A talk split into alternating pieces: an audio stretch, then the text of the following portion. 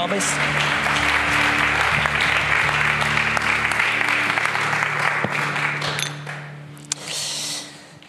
Thomas, toll, dass du da bist. Du bist nicht nur Bewegungsleiter, sondern du bist auch noch Teil vom VfG. Das ist die Vereinigung von allen Freikirchen. Und auch dort ist die Diversität von Gemeinden riesig. Und da gibt's Meinungen, theologische Ansichten, die total anders sind, wahrscheinlich als das, was du vielleicht vertrittst. Wie, wie gehst du damit um? Hast du, schämst du dich manchmal auch für andere Gemeinden? Ähm, ja.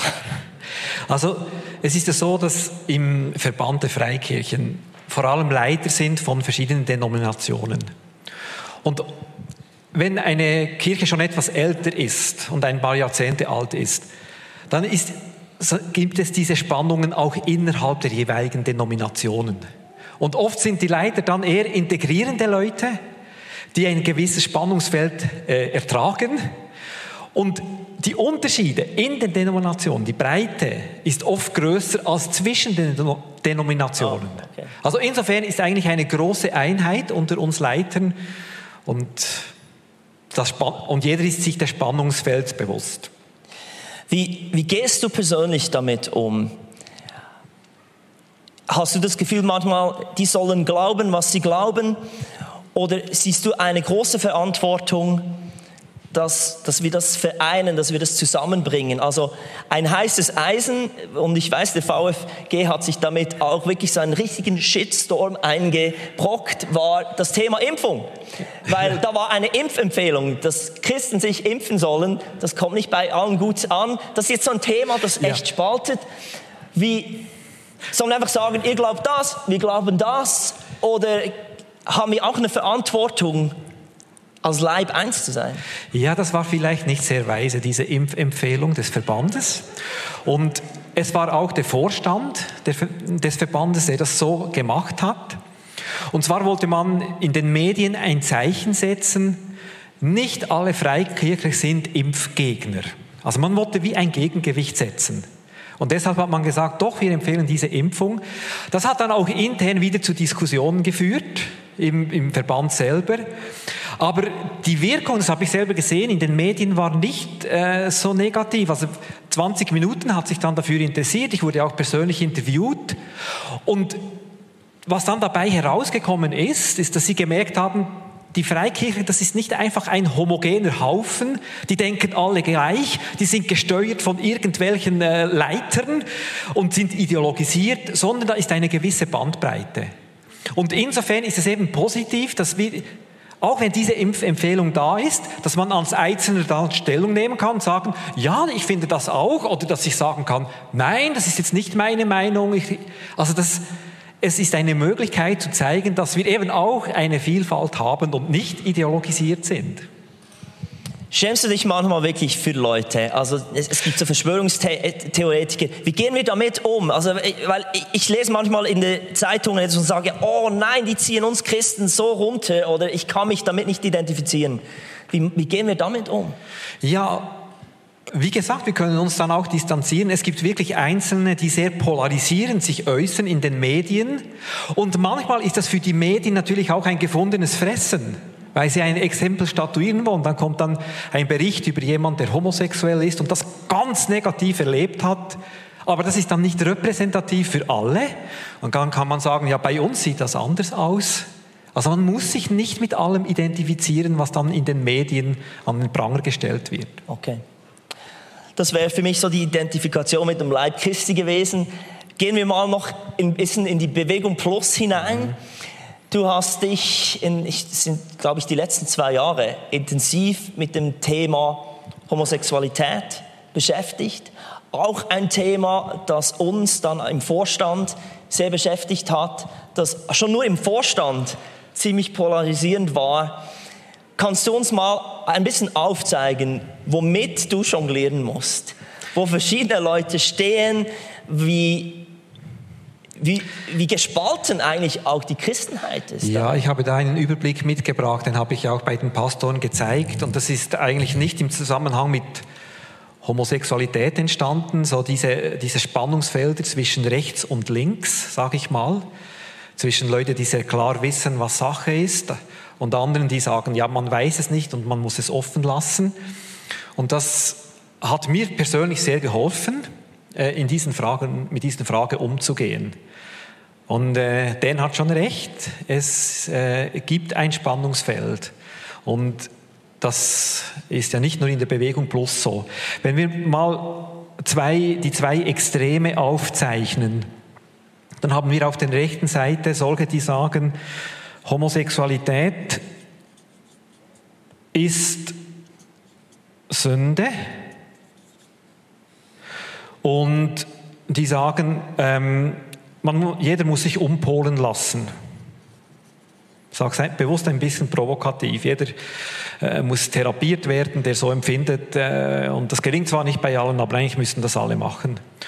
Und dann haben wir auf der anderen Seite der Gesellschaft und es gibt auch Leute, die das in der Kirche dann vertreten, dass gesagt wird, äh, Homosexualität ist eine Schöpfungsvariante. Das hat Gott so eingerichtet, dass gewisse Menschen so empfinden. Wo ist überhaupt das Problem? Und hier ist dann nicht Umpolung ist dann die Ursünde oder quasi die größtmögliche Sünde, die jemand begehen kann, dass man das jemandem empfiehlt. Umpolung gleich Sünde oder Konversationstherapien. Und ich nehme mal noch eine andere Farbe, oder? Es wird dann natürlich, wenn, wenn diese Polarisierung besteht und man da keine Differenzierungen vornimmt, dann gibt, dann gibt es hier einen unüberwindbaren Graben.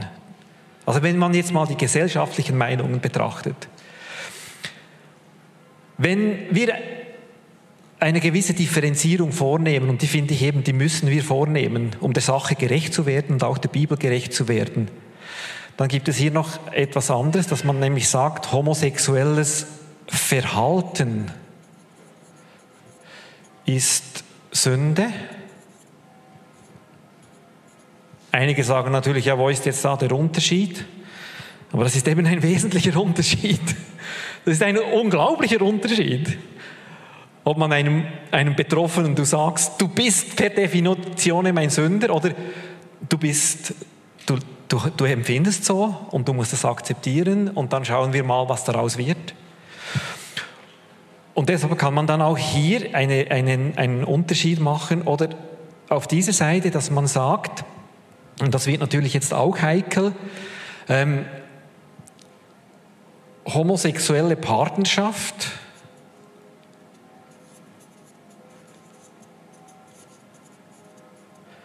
ist Realität.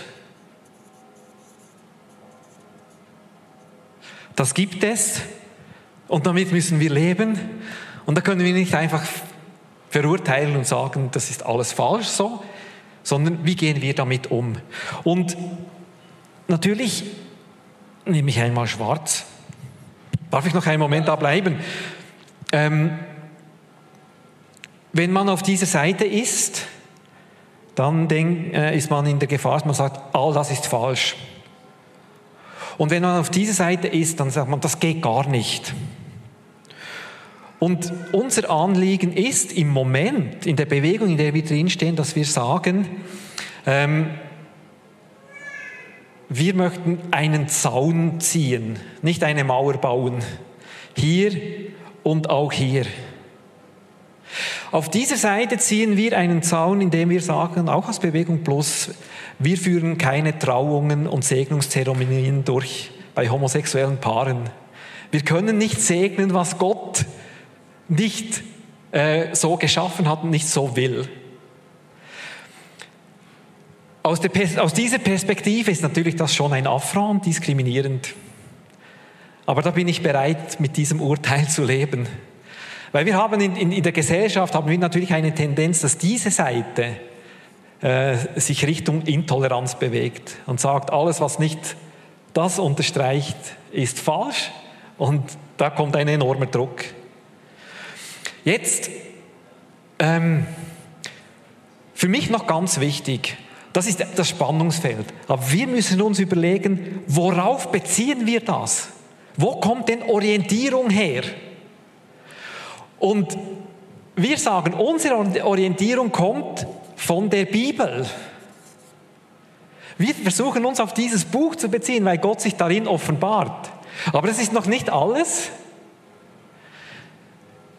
Wenn ich jetzt mal die Bibel als feste Größe betrachte, eigentlich geht es auch nicht um die Bibel als Buch und als Buchstaben, sondern viel wichtiger ist Gott und Jesus, dem alle Macht gegeben ist. Und die Bibel, die schafft uns Zugang zu dem. Gott und Jesus haben sich offenbart. Gott offenbart sich in Jesus als Person. Die eigentliche Offenbarung Gottes ist nicht die Bibel, sondern Jesus als Person. Aber diese Person ist uns nicht anders zugänglich als durch die Bibel. Du kannst nicht irgendeine Erfahrung machen und dann sagen, so ist Jesus, sondern es, versteht ihr, die Offenbarung von Gott und Jesus, das geht durch die Bibel hindurch und deshalb müssen wir uns wieder auf dieses Buch beziehen.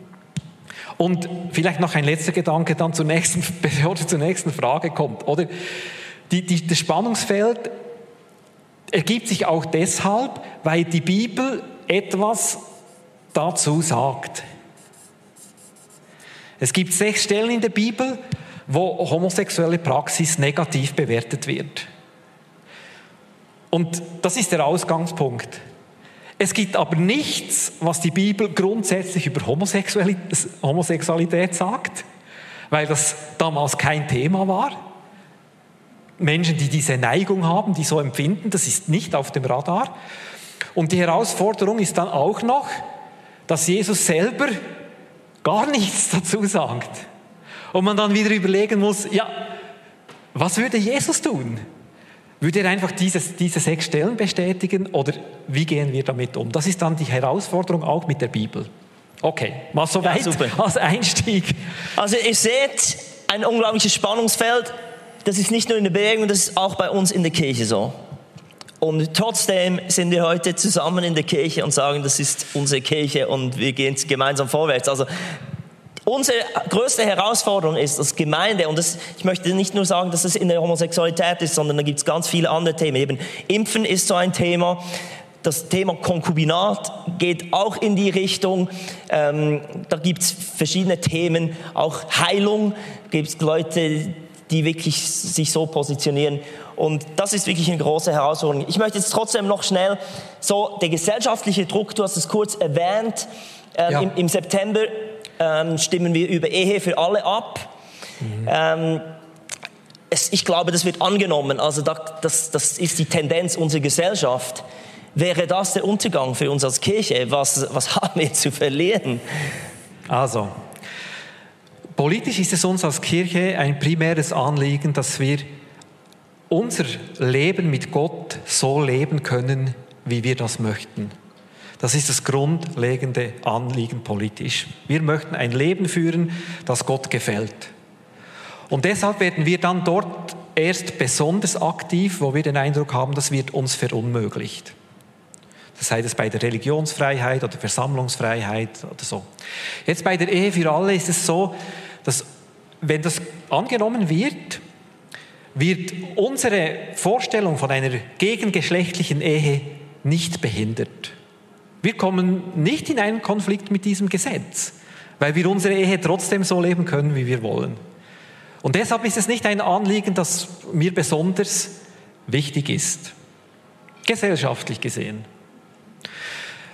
Was die Herausforderung bei diesem Thema ist, ähm, ist, dass auch die Meinungsfreiheit irgendwie unter Druck gerät. Mhm dass man wie das Gefühl hat, man darf nicht mehr sagen, ich habe eine andere Meinung. Aber das, da gehe ich nicht davon aus, dass das gesetzlich auch geregelt wird, sondern es ist mehr ein gesellschaftlicher Druck, dass wenn ein, ein Professor auf Facebook sich negativ äußert über Ehe für alle, dass er dann einen Shitstorm erhält und die, die, die Leitung der, der äh, Universität ihn zurechtweisen muss. Das ist ein gesellschaftlicher Druck, das hat eigentlich nicht mit dem Recht zu tun und auch nicht direkt mit Ehe für alle. Genau, du hast sie gesagt, also eben die Gesellschaft bewegt sich hier. Also wenn man als Christ irgendwie nicht in die Richtung geht, dann wird man schon als homophob betrachtet. Wie, wie, Gibt es eine Art, Ja, wie wir wie wir kommunizieren können. Oder ja, wie weil wir uns irgendwie auch, sagen jetzt mal, sagen, wir sind irgendwo hier, ähm, nicht, aber das ist dieses Spannungsfeld, wie kommunizieren wir das? Das also, erlebt jeder von uns. Und also was mich auch noch wichtig ist, diese Frage ist nicht nur, es geht nicht um die Homosexuellen, sondern eigentlich gibt es viele Nichtchristen, die, die uns Christen fragen, wie stehst du zu dieser Frage? Und nach dem entscheidet sich, ob sie uns cool finden oder ob sie sagen, ja, mit Kirche will ich etwas zu tun haben oder nicht.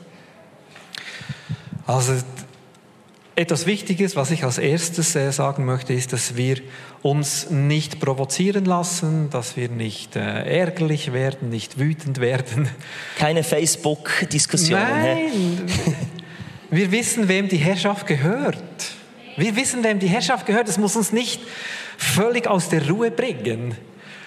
Und dann der zweite Gedanke dazu ist, ähm, wir sollten ein Verständnis haben, ähm, dass diese Forderung kommt von Ehe für alle, weil ein Gedanke, ein Anliegen dahinter ist, dass Homosexuelle nicht diskriminiert werden. Und da gibt es nun mal eine lange Diskriminierungsgeschichte gegenüber homosexuellen Menschen. Und, an dieser Diskriminierungsgeschichte sind wir Freikirchler auch beteiligt, wenn wir in unsere Vergangenheit schauen. Und deshalb ist es nicht zuerst an uns, jetzt diese Haltung zu verurteilen, sondern es haben viele homosexuell Empfindende auch unter uns gelitten, weil sie durch ihr Coming-out ähm, negativ bewertet wurden, weil sie ausgeschlossen wurden, weil man nicht wusste, wie man damit umgehen soll, weil sie bebetet wurden, weil Dämonen ausgetrieben wurden. Also dieses Anliegen der Nichtdiskriminierung, das, das sollten wir mittragen. Und dann vielleicht, dass wir diese Ehe für alle auch ein wenig in Frage stellen, dass wir sagen, das ist eigentlich, es ist gar keine Ehe für alle. Ehe für alle würde ja bedeuten Ehe für Kinder, Ehe für, für Gruppen oder Ehe für alles Mögliche. Nein, es ist eigentlich der Wunsch, ähm, homosexuellen Partnerschaften die gleichen Rechte zu geben wie, wie einem Ehepaar. Und dort können wir dann argumentieren, ja, es gibt eben trotzdem einen Unterschied zwischen einer gegengeschlechtlichen Ehe und einer gleichgeschlechtlichen Partnerschaft.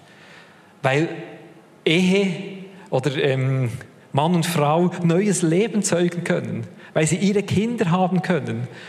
Und das ist auch politisch dann eigentlich der Hintergedanke, dass man sagt, man möchte die Ehe für alle, damit homosexuelle Paare auch Kinder äh, adoptieren können und ähm, damit sie auch Zugang haben zur Fortpflanzungsmedizin. Und an diesem Punkt sind wir nicht die Einzigen, die unsere Fragen haben.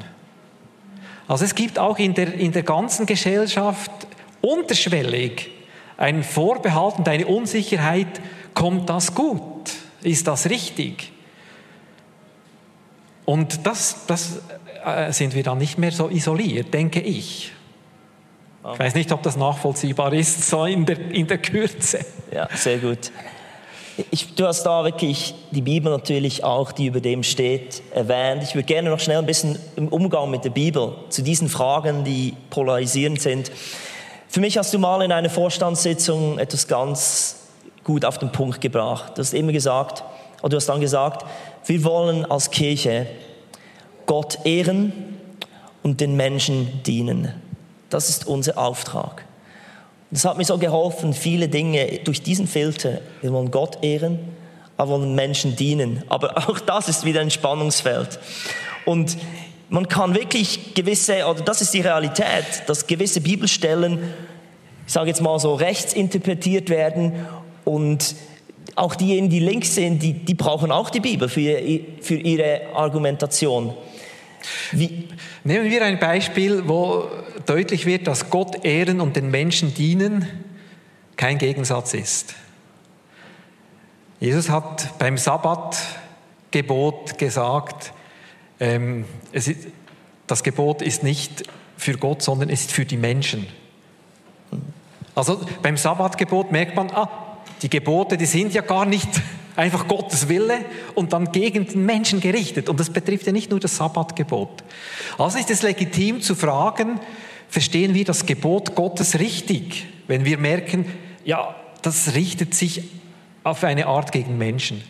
Und ähm, jetzt bei der Homosexualität ist natürlich ein besonderes Spannungsfeld. Wenn wir versuchen, die Bibel zu verstehen, dann merken wir, ähm, äh, äh, Gott hat den Menschen als Mann und Frau geschaffen. Und dort kommt eigentlich die Geschlechtlichkeit her. Und da ist eine Komplementarität, eine gegenseitige Ergänzung, durch die neues Leben möglich wird. Das ist in die Schöpfung hineingelegt. Und deshalb hat das wie ein, so einen tieferen Grund. Und das kommt dann auch in diesen Texten zum Ausdruck. Und deshalb bin ich überzeugt, dass wenn wir die Bibel und Gott ernst nehmen, dass eine gewisse Festigkeit drin ist und wir nicht einfach sagen können, das ist Schöpfungsvariante, weil es widerspricht den geschöpflichen Tatsachen. Aber dann, wenn man auf Jesus schaut und viele, die auf dieser Seite sind, die, die, die sagen natürlich, ja, Jesus hat niemanden verurteilt, er hat eine große Freiheit geschaffen. Und diesen Aspekt müssen wir auch versuchen zu integrieren. Wie können wir diese Haltung von Jesus in der Welt repräsentieren? Und ich werde auch in meiner Predigt dann noch äh, kurz darauf eingehen. Etwas, was, was ich gemerkt habe und ist mir ganz wichtig jetzt, ich, ich habe jetzt wirklich schnell den Hut als Gemeindeleiter an. Was ich für uns, alles, was auf uns zukommt, wir gehen nicht den einfachen Weg als Gemeinde. Es ist nämlich einfacher, schwarz-weiß zu denken und mhm. Dinge abzustempeln. Also wer ganz rechts denkt, es ist einfacher, Regeln zu haben. So ist es, keine Diskussion und dann haben wir Frieden. Aber es ist auch zu einfach, einfach zu sagen, ja, es ist alles unter Gnade und alles schön. Ähm, wie, wie, könnte ein Mittelweg oder wie kann man einen Mittelweg finden, ohne wischiwaschi zu sein? Weil wir wollen die, die Bibel ernst nehmen. Aber wir wollen eben auch Menschen dienen. Ja. Ich werde über das noch äh, in der Predigt noch einmal darauf zurückkommen und dort etwas mehr Raum einnehmen. Wenn wir bei Jesus schauen, es ist eben nicht ein Mittelweg, den er geht, sondern seine Arme sind weit offen für alle Menschen. Es ist radikale Gnade, wirklich völlig. Und gleichzeitig hat er einen radikalen Weg, wie wir leben sollen. Und in diesem Spannungsfeld bewegen wir uns dass wir radikal angenommen sind und dann lernen, lernen, diesen Weg zu gehen. Und ich glaube, dieses Spannungsfeld, das wird uns nie, also auch persönlich, wird es uns nie weggenommen. Sie sagen, ich muss noch lernen, ich darf klarer werden, ich darf klarer lieben. Und auch als Gemeinde ist das Bewegung Plus, haben wir schon einen Punkt gesetzt, in dem wir sagen, wir, wir trauen keine homosexuellen Paare, wir führen keine Segnungszeremonien durch. Das ist für uns ein Weg, diese Grenze aufzuzeigen. Oder dass wir sagen in der Gemeinde, ähm, Menschen, die in, in einer Partnerschaft leben, können keine pastorale Verantwortung übernehmen, weil das hat nichts mit ihrer Homosexualität zu tun, sondern mit ihren Entscheiden für eine Lebensweise, die wir eigentlich nicht voll gut heißen können oder gar nicht, je nachdem, wo wir dann stehen. Also setzen wir auch da eine Grenze, aber wir versuchen trotzdem Raum zu schaffen. Raum zu schaffen. Jetzt gibt es natürlich, sobald eben solche Spannungsfelder auftauchen, ist, ist natürlich irgendwie der Drang da, das möglichst zu klären und Klarstellung zu nehmen. Kannst du mir noch schnell einen Tipp geben für uns als Kirche? Wie viel Spannungsfeld dürfen wir haben? Dinge, die nicht 100% geklärt sind, sondern einfach sagen, wir müssen auch einander aushalten, wir müssen im Dialog bleiben, wir müssen ähm, das vielleicht auch ja, wirklich im Dialog ähm, mach, ähm, klären.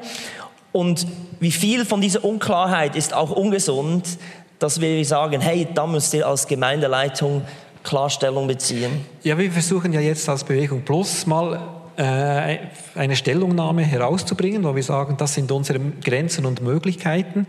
Und ich denke schon, dass die lokale Gemeinde das dann auch für sich tun muss. Was aber ganz wichtig ist, dass das in der Leidenschaft ganz gründlich diskutiert wird Und dass es aber dann Spielraum lässt für die individuelle Begleitung der einzelnen Menschen. Und dann, dass man nicht sagt, alle müssen in der Jüngerschaft über den gleichen, nach dem gleichen Maßstab beurteilt werden. Das geht nicht, dass man dann einen Maßstab aufstellt für alle, sondern es kommt darauf an, wo jemand ist. Und dass man ihn dann darin begleitet, dass er sich beginnt in die, sage, richtige Richtung auf Jesus zu, zu bewegen. Und das ist nicht für jeden gleich. Es ist einen himmelweiten Unterschied, ob du homosexuell empfindest oder nicht, wenn du mit dieser Frage konfrontiert wirst. Das bringt ganz andere Herausforderungen und deshalb ähm, braucht es das Vertrauen in die Leidenschaft und eine gewisse, einen gewissen Standpunkt, den man bezieht, aber dann auch, dass es möglich ist, Leute individuell zu begleiten und dort Freiraum zu schaffen. Wow. Also, es kommt etwas auf uns zu und ähm, wir wollen eine Kirche sein, die in der heutigen Zeit lebt. Unbedingt, du wolltest noch was sagen? Ja, es kommt nicht auf uns zu, es ist ja schon lange da. Ja. Die, die, die homosexuell empfindenden Menschen, die sind nicht außerhalb der Kirche, die sind in der Kirche. Ja, ja, wenn, wir dann, wenn wir denken, unsere Kinder empfinden nicht so. Ja, ein Cousin von mir empfindet so. Der ist in unserer Kirche in Bern aufgewachsen und dann wurde das irgendeinmal zum Thema. Also das sind nicht die anderen. Das sind Leute, die zu uns gehören. Und wenn wir zu streng dann über das Thema reden, dann kommt sofort die Frage, gehöre ich überhaupt noch dazu? Und dort ist dann schon die Betonung sehr wichtig, wir gehören zusammen, weil wir unter der Gnade sind und die sexuelle Orientierung, sorry, die, ist, die spielt keine Rolle, das ist keine Voraussetzung, dass man hier dazugehört. Come on, was für ein großartiges Schlusswort zum Interview. Und ähm, ich möchte wirklich einfach das nochmals betonen. Wir sind gemeinsam auf dem Weg. Wir machen keine einfachen Lösungen in dieser Kirche. Wir sind bereit, auch Spannungen auszuhalten und wirklich mit einzelnen Menschen unterwegs zu sein. Und da ist viel Großherzigkeit gefragt und Geduld. Und äh, vielen Dank, Thomas, für deine Offenheit. Und jetzt darfst du noch predigen. Gebt ihm noch einen Applaus.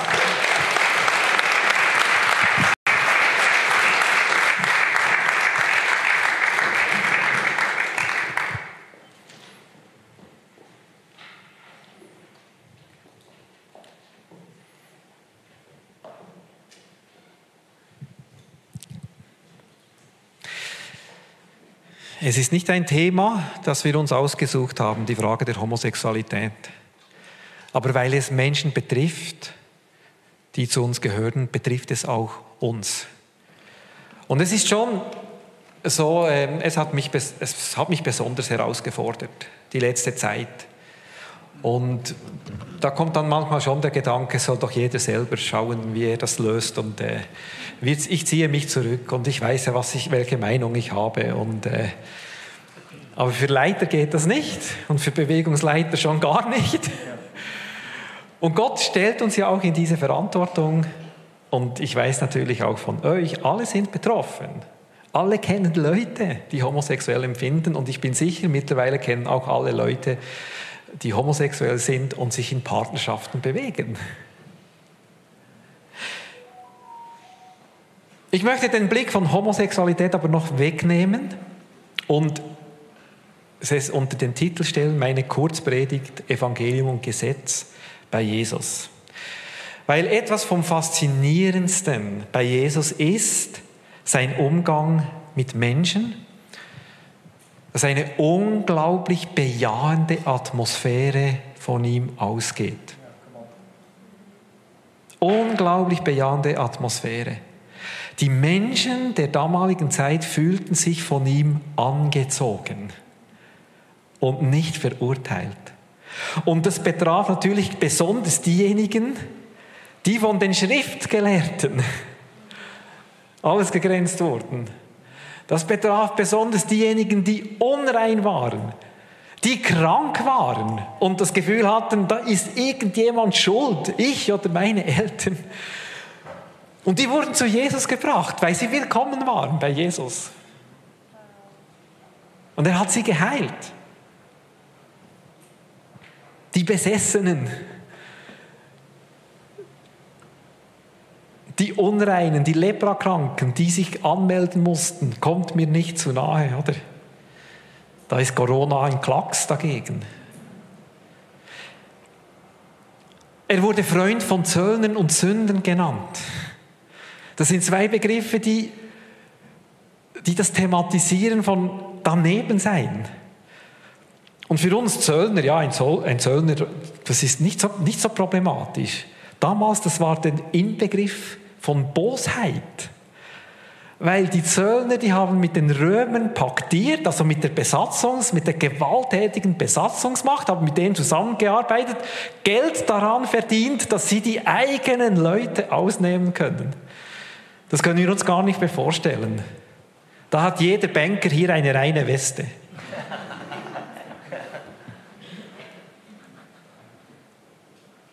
Jeder Drogendealer ist weniger schlimm als ein Zöllner, der mit der Besatzungsmacht zusammenarbeitet, um, um die eigenen Leute auszunehmen. Er ist mit ihnen, mit den Prostituierten, die, die völlig daneben sind, völlig unrein, ständig im Ehebruch leben, oder? Nichts anderes tun. Warum? Weil er sagt, selig sind die geistlich Armen, glücklich zu preisen, Diejenigen, die wissen, dass sie vor Gott nicht bestehen können. Ihnen gehört das Himmelreich. Nicht den Selbstgerechten, die meinen, sie, sind, sie stehen gut da. Das ist eine Umkehrung.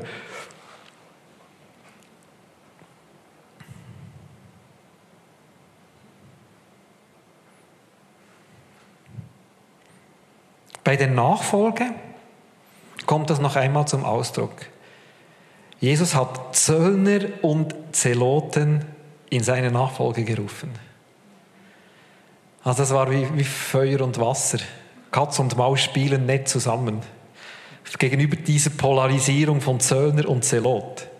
Impfgegner und Impfbefürworter. Absolut lächerliche Polarisierung gegenüber Zöllner und Zelot. Der Zöllner ist der, ich habe es gesagt, derjenige, der mit der Besatzungsmacht zusammenarbeitet. Der Zelot ist der Terrorist, der sagt, das größte Problem sind nicht einmal die Römer, sondern die Zöllner, diejenigen, die, die Kollaborateure. Die sollte man alle umbringen und die Römer müssen vertrieben werden. Zwei solche Leute hat Jesus in seine Nachfolge berufen. Und das Faszinierende bei Jesus ist, dass alle willkommen sind aus allen Ecken, aber dass er seinen Maßstab und seine Gradlinigkeit dann nicht so gestaltet hat, dass er gesagt hat, es ist völlig egal, du kannst Zöllner bleiben, du kannst Zelot sein, du kannst Römer umbringen, du kannst Geld machen. Nein, in seiner Ausrichtung dann bei der Frage, wie sollen wir leben, da wird es dann Vatergrad. Du kannst nicht Gott und dem Mammon dienen. Geht nicht. Du kannst nicht Geld grapschen und Gott dienen wollen. Geht nicht. Das ist, das ist so radikal. Du musst deine Feinde lieben. Du musst dem Soldaten, der von dir verlangt, dem römischen Soldaten, dass du sein Gepäck trägst, nicht nur eine Meile, sondern zwei Meilen musst du das tragen. Du musst eine andere Wange hinhalten. Also versteht ihr dieses Spannungsfeld? Ich finde das total faszinierend. Und wir beschäftigen uns viel zu wenig damit, dass das uns prägen soll. Diese Weite und diese Klarheit. Aber was jetzt ganz wichtig ist, gegen außen ist immer die Einladung und die Gnade ist stärker als das Gesetz, was man dann tun soll. Es gibt Christen, die, die haben immer das Gesetz kehren nach außen. Du musst und du darfst nicht. Ich will nicht jemand sein, der du musst, du darfst nicht zuvorderst hat, sondern herzlich willkommen, keine Vorbehalte, keine Verurteilung. Ich möchte das noch mit einer Geschichte festmachen. Dann äh, eine Folie. Hä? Früh morgens aber kam er wieder in den Tempel und alles Volk kam zu ihm und er setzte sich und lehrte sie. Geht um Jesus. Die Schriftgelehrten und die Pharisäer aber bringen eine Frau, die beim Ehebruch ergriffen worden war, und stellen sie in die Mitte und sagen zu ihm, Lehrer, Diese Frau ist auf frischer Tat beim Ehebruch ergriffen worden. In dem Gesetz, Sie haben die Schrift auf Ihrer Seite, in dem Gesetz aber hat uns Mose geboten, solche zu steinigen. Du nun, was sagst du? Dies aber sagten sie, ihn zu versuchen, damit sie etwas hätten, um ihn anzuklagen. Sie wollen ihn äh, bloßstellen. Sie, sie stellen ihn in eine Falle. Jesus aber bückte sich nieder und schrieb mit dem Finger auf die Erde. Also, die religiöse Elite nimmt die Schrift ernst. Ehebruch ist Sünde, stimmt ja auch. Sie wollen äh, diese Frau verurteilen. Ähm, übrigens noch zum, zum Thema Ehebruch. Du sollst nicht Ehe brechen. Wir denken vielleicht in unserer Gesellschaft ist das nicht mehr so viel wert. Sexualität und Beziehung wird getrennt und so weiter. Ich denke nicht. Ich denke nicht. Viele, die in einer Beziehung leben, ob sie nun verheiratet sind oder nicht, die empfinden es als Untreue, wenn jemand einen anderen Weg geht. Also rein vom Empfinden her verursacht das immer noch sehr viele Schmerzen, wenn Beziehungen auseinanderbrechen.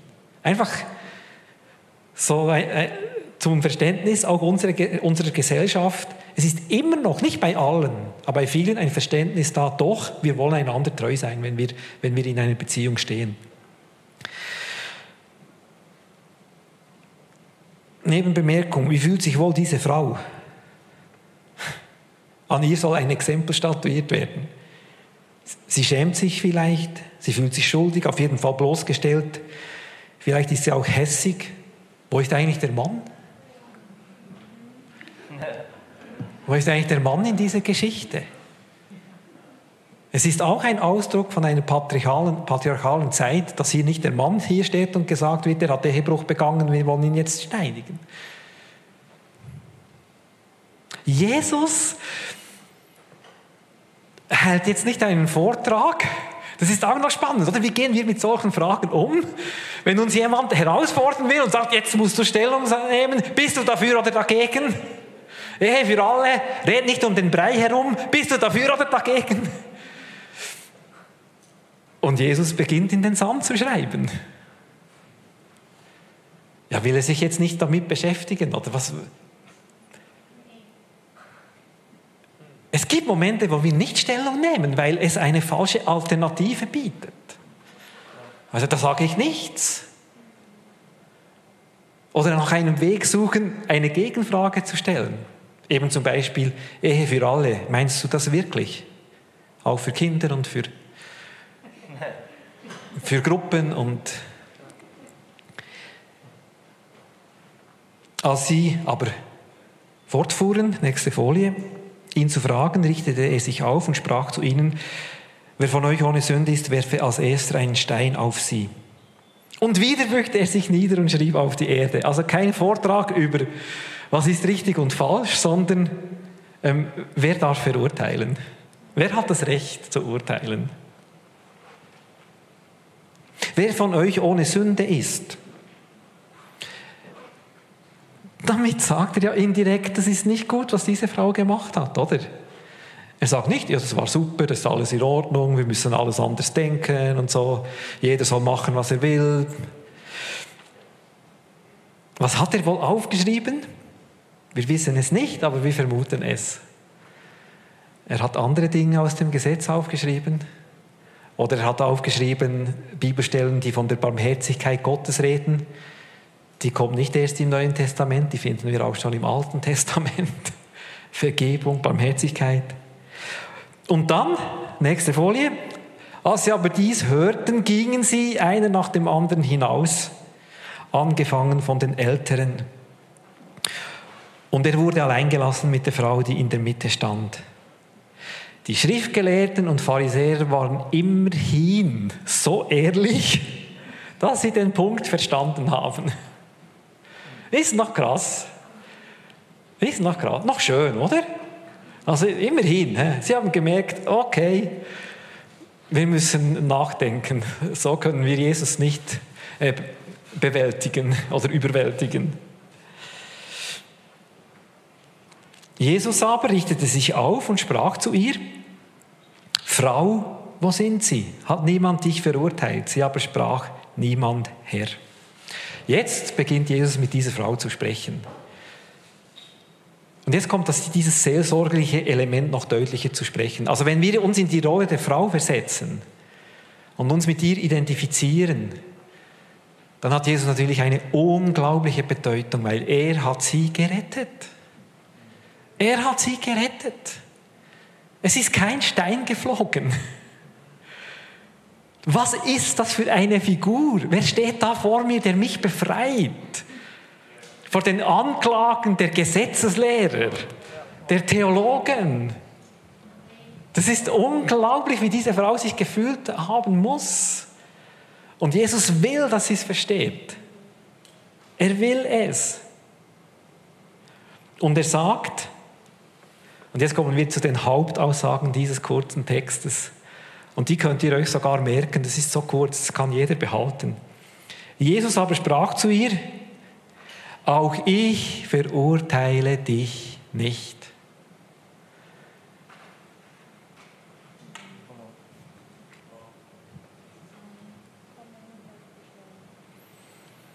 Hören wir das in unserem Leben? Hast du das gehört von Gott? Und jetzt kannst du an alles denken, was du falsch gemacht hast. Und wofür du dich schämst. Auch ich verurteile dich nicht. Und das ist der Sohn Gottes, der das sagt. Es ist nicht äh, jemand, der sagt, ja, Gott im Himmel ist noch mal was ganz anderes. Jesus sagt, wer mich sieht, sieht den Vater. Wer mich hört, hört den Vater. Auch ich verurteile dich nicht. Ich bin nicht gekommen, um die Menschen zu verurteilen, sagt Jesus. Und das ist die Offenbarung Gottes. Jesus unternimmt alles, dass die Frau versteht, ich muss mich nicht schämen, ich werde nicht verurteilt. Sie ist frei von Scham, von Schuld. Und dann kommt der zweite Satz. Geh hin und sündige von jetzt an nicht mehr. Geh hin und sündige von jetzt an nicht mehr. Jesus ist doch klar. Ehebruch ist eine Sünde. Er, nennt nicht das Gute böse und das Böse gut. Er ist ein radikal Liebender. Wer liebt, begeht keinen Ehebruch. Weder gegen seine eigene Ehe noch gegen die eines anderen. Wer liebt, zerstört nicht Beziehungen, sondern baut sie. Das Eingebundensein in eine treue, ausschließliche Beziehung zwischen Mann und Frau, das, was wir Ehe nennen. Er hat keine liberale Sexualethik, sondern das gehört zusammen und das, da sind wir einander treu. Das gehört zur Liebe. Was Gott zusammenfügt, soll der Mensch nicht wieder trennen. Liebe ist die Erfüllung der Gebote, aber nicht aus Angst, sondern aus Liebe.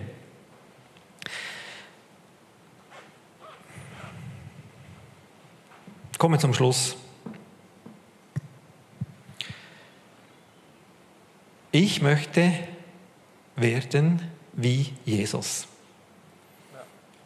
Dass die Leute bei mir total angenommen sind und keine, absolut keine Verurteilung spüren, wer immer sie sind. Und ich möchte sein wie Jesus, dass ich eine klare Linie habe, was Liebe heißt und den Menschen helfe, zu Liebenden zu werden. Ich möchte Teil sein von einer Kirche und einer Kirchebewegung, wo Jesus repräsentiert wird. Eine Kirche, wo niemand verurteilt wird. Weder aufgrund seines Geschlechts, noch aufgrund seiner Herkunft, noch aufgrund seines sozialen Standes, noch aufgrund seiner politischen Überzeugung, noch aufgrund seiner sexuellen Orientierung, einfach alle willkommen sind. Und ich möchte Teil einer Kirche sein, die in der Nachfolge Jesus steht, wo wir lernen, radikal Liebende zu sein. Und wo wir unsere Orientierung an Jesus und an Gott und an seinem Reich ausrichten.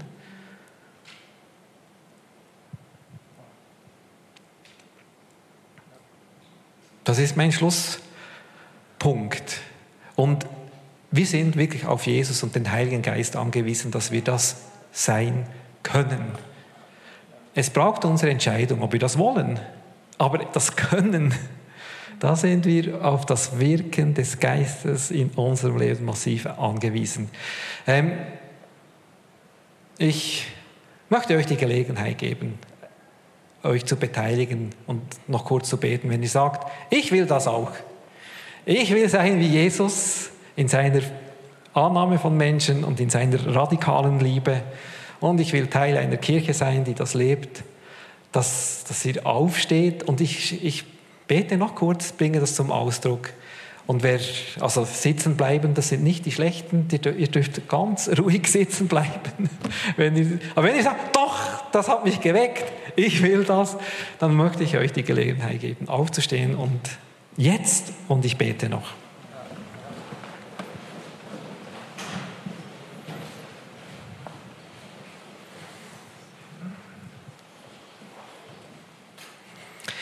Jesus, ich bin so dankbar, dass du in diese Welt gekommen bist und ein konkretes Beispiel des Lebens oder viele Beispiele hinterlassen hast, wo wir hinschauen können, was es bedeutet, dass du nicht gekommen bist zum Verurteilen, sondern um anzunehmen und aufzurichten, aber dass du auch eine Gradlinigkeit hast, wenn es um Liebe geht, wie wir leben sollen. Jesus, ich und diejenigen, die jetzt hier stehen, möchten das bei dir zum Ausdruck bringen.